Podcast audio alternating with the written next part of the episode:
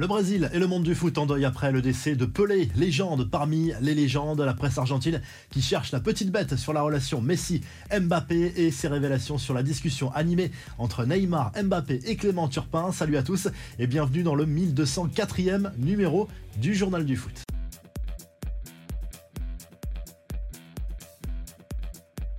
Et honneur bien évidemment au roi Pelé, celui qui est considéré par beaucoup comme le plus grand footballeur de l'histoire, est décédé à l'âge de 82 ans des suites d'un cancer. Edson Arantes do Nascimento, de son vrai nom, avait remporté trois Coupes du Monde durant sa carrière en 1958, en 1962 et en 1970. La première à l'âge de 17 ans, un exploit qu'aucun autre joueur n'a réalisé. Trois titres pour l'ancienne star de la Seleção. Pelé, c'est aussi plus de 1200 buts en carrière, même si les chiffres diffèrent selon les sources. Il a passé quasiment toute sa carrière à Santos, au Brésil avant de la terminer du côté des États-Unis. Le gouvernement brésilien a décrété trois jours de deuil national jusqu'à ses obsèques programmées mardi. C'est l'ensemble du monde du football, des stars du foot qui lui rendent hommage quelques heures après son décès de Neymar Ronaldo, en passant par Platini, Zidane, Messi ou encore à Kylian Mbappé. Tous ont voulu saluer son immense carrière. Les infos et rumeurs du mercato, Didier Deschamps devrait bien rester à la tête des Bleus. Le sélectionneur français s'est entretenu jeudi avec Noël Legrette. Le patron de la FFF veut le garder, sauf énorme surprise. Deschamps devrait signer un nouveau contrat très rapidement. Quel avenir pour N'Golo Kanté, courtisé notamment par le Barça et le club saoudien d'Al Nasser? L'international français serait finalement bien parti pour poursuivre son aventure à Chelsea. D'après The Athletic, les discussions pour une prolongation de contrat sont très positives. Le club d'Al Nasser en Arabie Saoudite veut décidément monter une équipe de stars en plus de Cristiano Ronaldo annoncé avec insistance. La formation basée à Riyad voudrait convaincre Sergio Ramos de signer un contrat XXL. D'après Marca, les deux anciens madrilènes pourraient se retrouver là-bas. Allez, on passe aux infos en bref. Le festival de l'OM, Marseille a corrigé Toulouse 6 buts 1 jeudi soir en Ligue 1. Les joueurs d'Igor Tudor remontent sur le podium. Dimitri Payet a marqué et remis son bonnet de Père Noël pour fêter cette réalisation devant un public conquis au Vélodrome. Payet que l'on a vu également très ému avant le coup d'envoi au moment de l'hommage rendu à Pelé.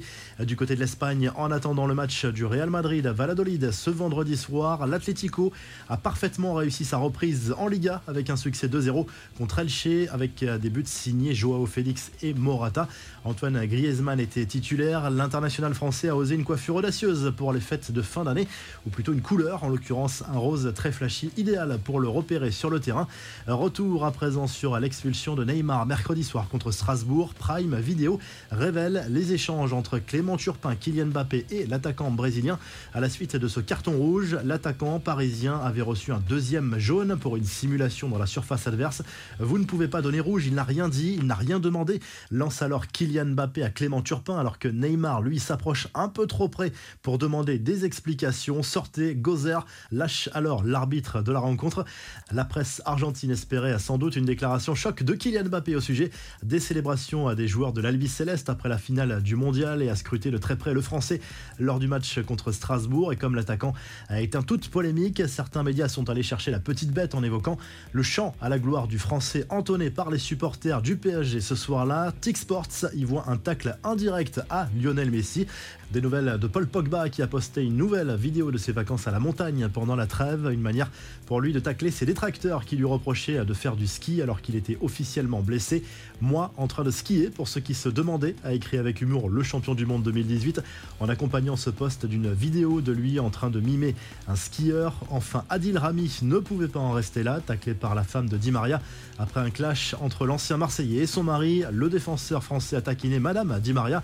Bon alors, Georgelina, lui, il m'apprend à pleurer et toi, tu lui apprends la nouvelle, a écrit Rami qui faisait référence ici à une demande d'amis de cette dernière. La revue de presse, hommage unanime bien sûr de la presse internationale pour euh, Pelé décédé auprès de ses proches jeudi à l'image du journal L'équipe qui propose cette très belle une avec ce titre Pelé, il était un roi, plusieurs générations seront marquées par l'international brésilien, y compris ceux qui ne l'ont jamais vu jouer du côté du Brésil. Forcément, l'émotion est immense au lendemain du décès de la légende de la Seleção. Le journal Extra consacre une très belle une, justement, appelée triple champion du monde en 58, 62 et 70 avec cette photo de dos avec son célèbre numéro 10 et une couronne sur la tête du côté de l'Espagne. Le journal Marca propose également une une de Pelé avec son nom en grand et une photo légendaire issue du mondial 1970 au cours duquel Pelé a remporté son troisième titre mondial et du côté de l'Angleterre, Ziguardian